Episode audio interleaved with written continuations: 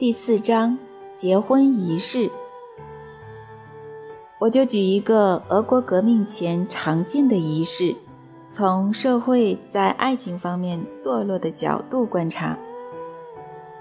皮尔姆的提亲仪式，皮尔姆人在结婚前有各种复杂的准备活动。父亲帮儿子找新娘子之前，必须先得到自己上级和教区神父的同意。根据古老的传统，新郎不能参与这个过程，只能征询亲朋好友的意见。他未来的命运必须交由这些亲人决定。因此，新郎只能等到父亲和媒人谈妥后，才见得到新娘。有时甚至是在婚礼上才初次见面。皮尔姆很少有年轻人可以自行决定娶妻，都是父亲带着丰厚的聘礼替儿子找个信好、品德好的女孩。最后决定要让儿子娶哪个女孩后，就开始所谓的提亲仪式。这项任务通常是由家中的长辈进行，如果长辈不在，则交由教父、长辈亲戚或有类似经验的人。我接着可以说明媒人该做什么，该说什么，但我认为这已经是一个毫无意义的活动了，因为从一开始就违反了主要的原则。年轻人在这场仪式中显然没有出现任何一点爱，更可悲的是，爱的能量遭到侮辱时，神还被扯了进来。母亲或家中的女性长辈。为新郎准备迎娶时，会把一条象征祝福新娘的面包放在铺着桌布的桌子上，同时准备盐巴、啤酒或佳酿啤酒，点燃圣像画前的蜡烛。新郎祷告后跪在双亲脚边，寻求他们的祝福。念完耶稣的祈祷词后，他坐在桌后，等待宾客一一上前念出同样的祈祷词。宾客将他们带来的礼物或贺礼双手交给新郎，煮过的猪肩颈肉或生猪肉块，而且都会配上面包。同时说：“年轻的王子，请接受这份珍贵的礼物。”接着念出耶稣基督的祷告词等等。新郎回答每一个人：“阿门，谢谢你的祝福。”接着同样双手收下礼物或贺礼。拿到自己的头上，放在桌上，再以啤酒或加酿啤酒回敬对方。少数情况才会用葡萄酒。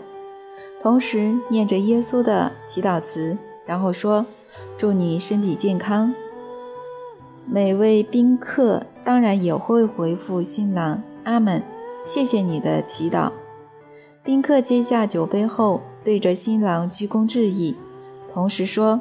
愿神赐予你长寿、幸福、美满生活。祝你有快乐，有牛脂吃得好，有面包和盐巴。祝你娶得美娇娘，陪她一起上教会。祝你走到金色桂冠下，谨遵神的旨意。接着，每位宾客将酒喝下。还有一个有趣的资讯：皮尔姆的女人很少守贞。不过，新郎也不会特别在意或避讳这点，反而热切地追求这样的女人，或甚至孕妇，因为他们想着家里很快就会多一个帮佣。听说某些家庭的父亲认为自己的女儿最天真无邪，所以对提亲不屑一顾，甚至还会辱骂、赶走媒人，有时动手打人。说什么？你说我们家女儿有罪过？由此看来，家族的成员不是在萌生的爱中诞生，而且还成为家里的帮佣。很多常见的婚礼活动都将我们的祖先当成野蛮人，但我必须解释：虽然有些文学作品将此称为传统，但我们知道，所有仪式其实都不属于斯拉夫传统。在这些仪式起源的年代。教会禁止了真正传统借有智慧的仪式，还用毫不合理的仪式加以取代。以下就是一例：脱鞋。根据俄罗斯以前的传统，现在一些地方也还有，新婚妻子必须帮丈夫脱鞋。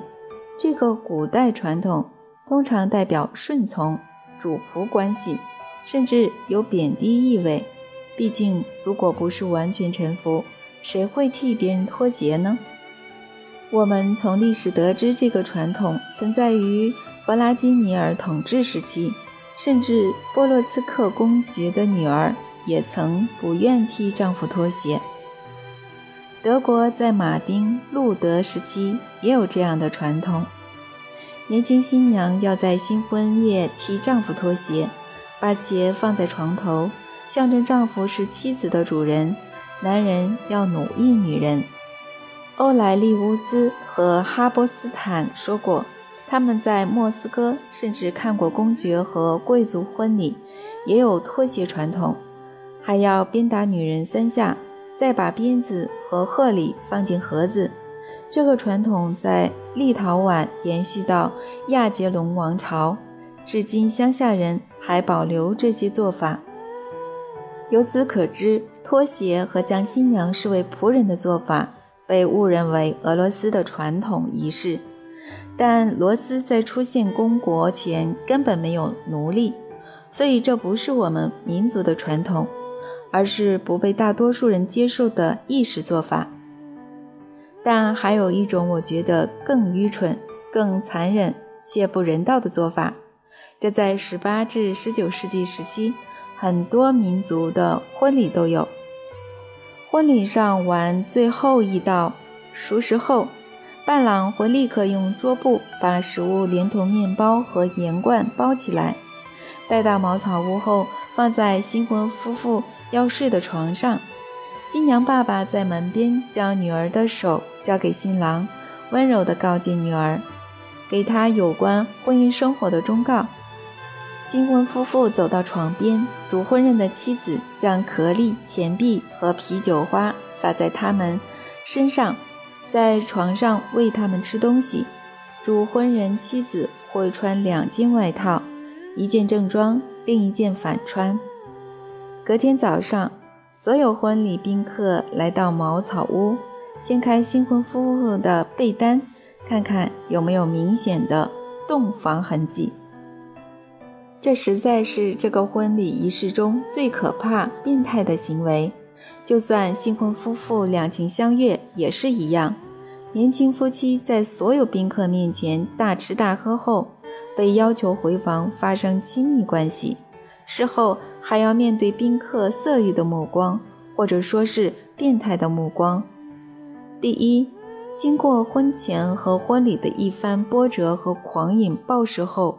最好过一段时间再进行亲密行为，以免在这种情况下受孕。第二，为什么夫妻一定要在新婚之夜发生关系，事后还要向一群宾客交代呢？如果新娘那天刚好月事来呢？总而言之，这不就很像动物配种吗？甚至比那更糟。如果雌性没有发情，没有人会笨到把母狗和公狗、母牛和公牛、母羊和公羊凑在一起。但在这种习俗中，不做就没脸见人。曾有一位七十岁的老翁，知道我在研究各种仪式时，告诉我一个故事。我结婚时住在乡下，他们帮我与心爱的人做媒。他安静又善良，名叫柯秀莎。他当时十九岁，我二十岁。我们认识半年后，似乎就爱上对方了。婚礼第一天结束前，大家把我们送到独立的房间过夜，派了一个人守在门口。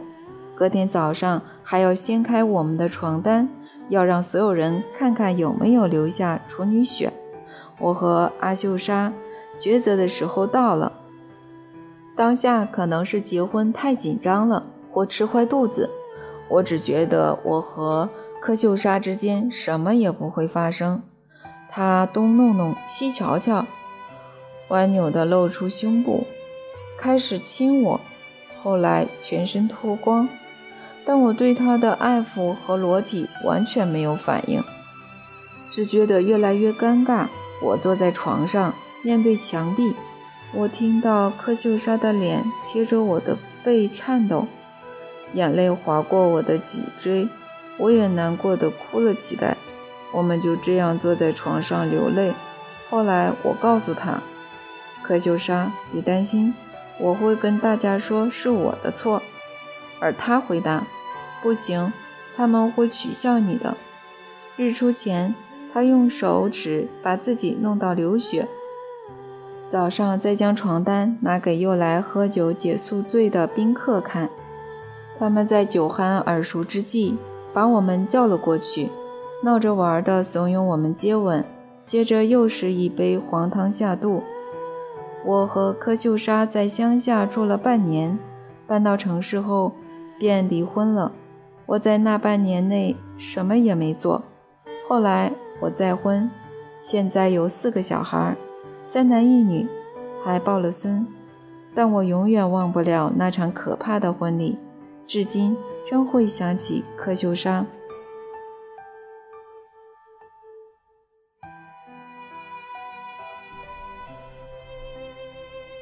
爱的仪式第五章：受孕不仅关乎肉体。读过家族之书的人应该记得。费托罗斯的结婚仪式最后是以柳巴密拉和拉多米尔这对恋人的受孕过程结束。但我当时不打算问阿纳斯塔夏，费托罗斯文明的受孕有没有什么特色，或者有值得特别注意的地方。但他似乎感觉到我可能会问，先开口说。费托罗斯人深刻了解受孕的本质，但我现在不知道怎么用你能理解的方法解释。后来，我在与阿纳斯塔夏祖父聊完，在不同民族中寻找可以为家庭保存爱的仪式，并从中学到了不少关于受孕的资讯之后，才发现关键不在阿纳斯塔夏，而是我从来没有准备好。要怎么理解他所说的话？我们现代的科学至今对此也尚未研究透彻。科学家试图复制人类，但就算可以成功，也只能复制出外表类似人类的个体。所以说，受孕不是只有精子和卵子的结合，还有看不到、摸不着的因素牵涉其中。我接下来要阐述我取得的资讯，这可能会让某些人感到震惊。我花了六个月思考这研究值不值得与读者分享，但最后还是决定说出来。我的发现如下：现在世界上有很多家庭不知道，他们养育的孩子其实不完全是自己的。关于这一点，可以找到很多证据。科学界有一个专有名词，叫做先父遗传。医学界将此定义为遗传出任伴侣的现象。科学家大多避谈这种现象。不过，这到底是什么呢？大约一百五十年前，英国的莫顿爵士发现了这个现象。他当时想培育出韧性极强的马。有一次，他让纯种英国母马与公斑马交配，但因为这两种品种的基因不合而没有生出后代。过了一段时间以后，这匹纯种英国母马与纯种英国公马交配，生出的小马身上却有明显的斑马条纹。莫顿爵士于是将此现象称为先父遗传。饲养业者常在工作中遇过这种现象，像是品种犬繁殖场，只要发现母犬与杂种公犬交配过，就算母犬品种再纯，也会将它弃之，因为即便它与最纯的公狗交配，也生不出纯种狗了。母鸽一旦被不纯的公鸽糟蹋，就算价钱再高。品种再纯，也会被养鸽业者毫不犹豫地弃之。根据经验，这只母鸽再也生不出纯种鸽了。许多国家的科学家做过大量调查，显示人类也有这种现象。我们时常耳闻白人夫妻生出黑皮肤的小孩，这些产妇的母亲或祖母曾与黑人有关系，所以才会生出黑皮肤的小孩。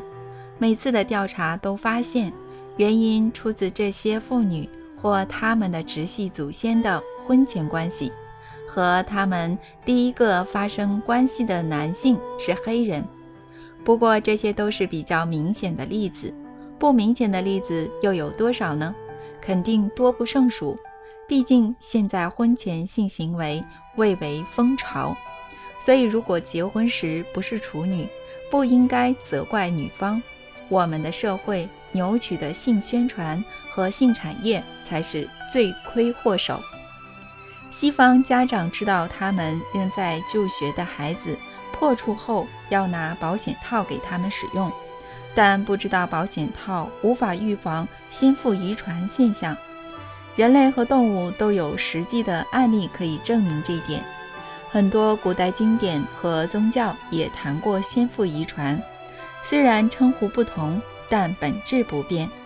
科学家和古代智者都认为，与处女发生关系的第一个男人会留下自己的灵魂和血缘。导致他往后所生的孩子都有男方的心理和生理特点。后来为了生小孩而与这个女人发生亲密关系的所有男人，只会留给他精子和身体上的疾病。难道这就是现代多数父子不和的原因吗？现代的人类社会全面堕落也是因为如此吗？大量的实例可以证明，受孕过程中有某种能量参与。但如果真是这样，不止科学家，所有人都应知道这一点。我们近代的祖先或许也知道，所以才想尽办法确认结婚的女性是处女。说不定正是因为如此，很多民族的婚礼传统才会将新婚夫妇锁在单独的房间。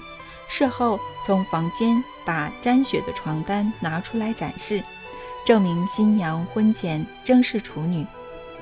不仅如此，更久以前的祖先甚至认为，处女之身仍不够格延续家族。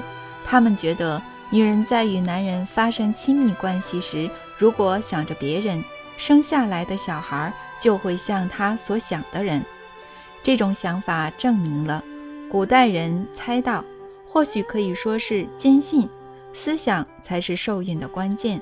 精确来说，是思想的能量导致受孕。先父遗传现象也能证明这一点。女方或许在潜意识中保有回忆里关于第一个男人的资讯，使得生出来的小孩与那个男人完全或部分相似。我起初犹豫该不该写这个主题，生怕引起孩子和父母之间的嫌隙或夫妻失和。我原本觉得无知就是福吧，但这种福从未出现。也许这是因为他们不懂受孕的文化。学校性教育这个议题受到讨论已经很久了，正反两方争论该不该实施这种教育。如果这种课程只是教导孩子使用保险套，那就大可不必；如果是向孩子介绍女性的使命，对于受孕问题的正确态度，这个课程就有其必要了。然而，讲师必须了解这个议题的核心，准备充分的参考资料。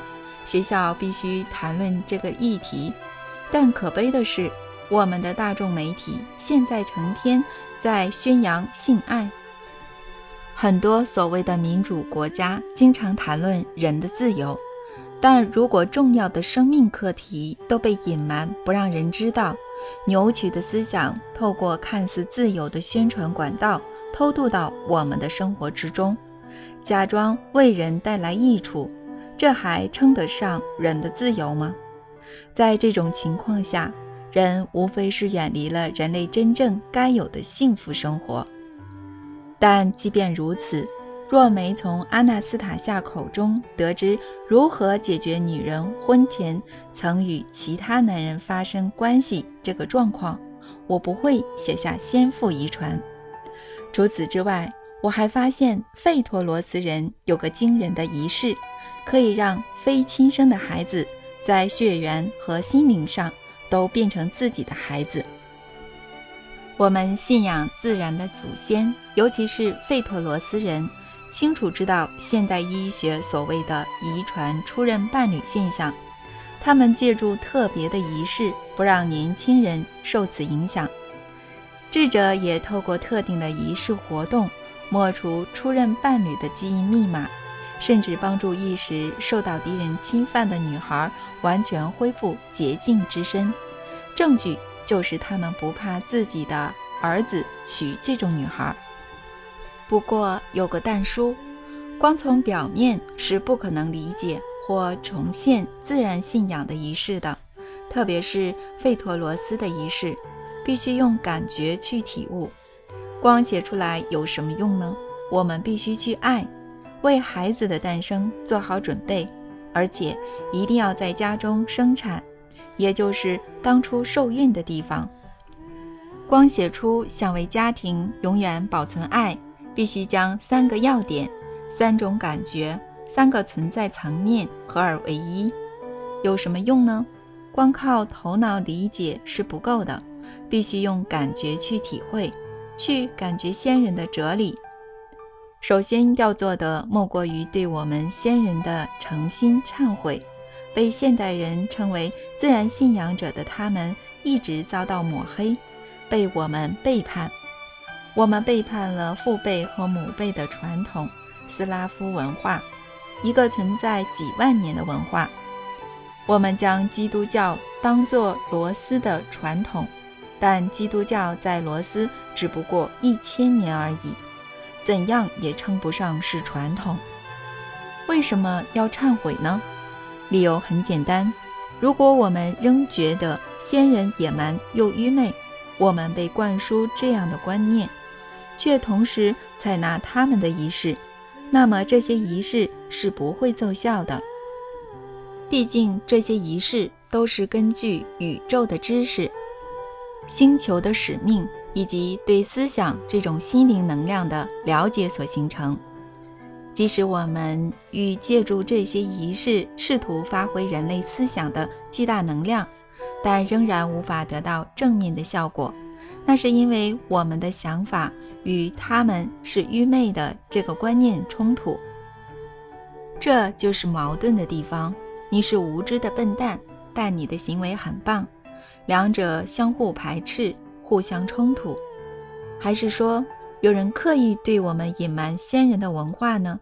毕竟迷失方向、有数典忘祖的无知人类比较好控制，或者是神在惩罚我们的文明呢？俗话说：“种瓜得瓜，种豆得豆。”是我们切断了与先人的连接，所以我们与孩子之间的线也断了。想要了解其他较崇高的自然信仰、祖先文化如何看待受孕问题，可以从至今仍存于中国，特别是日本的传统来看。这些地方的男女在为了生小孩而发生亲密关系前。必须经过特别的净身仪式。古中国、日本、印度和古希腊的信仰传统上的古代自然信仰国家都非常注重受孕的问题，所以想要生出优良的后代，该怎么做呢？必须先花很多的时间钻研相关主题的大量资料吗？还要花很多时间研读有助于择偶育儿的资料吗？我可以斩钉截铁地说，人生不需要花时间研读这些东西。我花了很多年在这些资料上，但不是研读，只是认识相关资讯。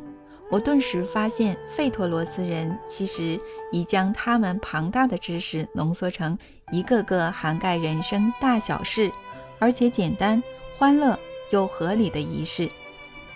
看来神应该亲自帮助他们构思了这些仪式，了解人类存在的本质。在试着实践先人的经验前，我们必须判断是哪些先人。我的意思是说，多久以前的先人呢？俄罗斯现在的领土有哪些地方是先人活动的范围呢？大家都知道，包括以俄文写成在内的很多历史文献，都会描述五千年前埃及和罗马人的生活。这些国家从古至今陆续都有考古活动，吸引大批观光客。至于罗斯，就算拿我们自己的历史文献好了。最多都只讲到一千年前的历史，难道说俄罗斯当时是蛮荒之地或完全无人居住吗？但真的是这样吗？还是有人刻意隐瞒我们的历史呢？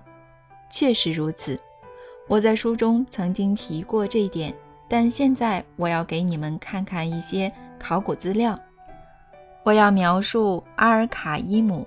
这个先父遗传问题有直接关系的地方，阿纳斯塔夏的祖父说过，三千五百年前的那里有个非常伟大的发现。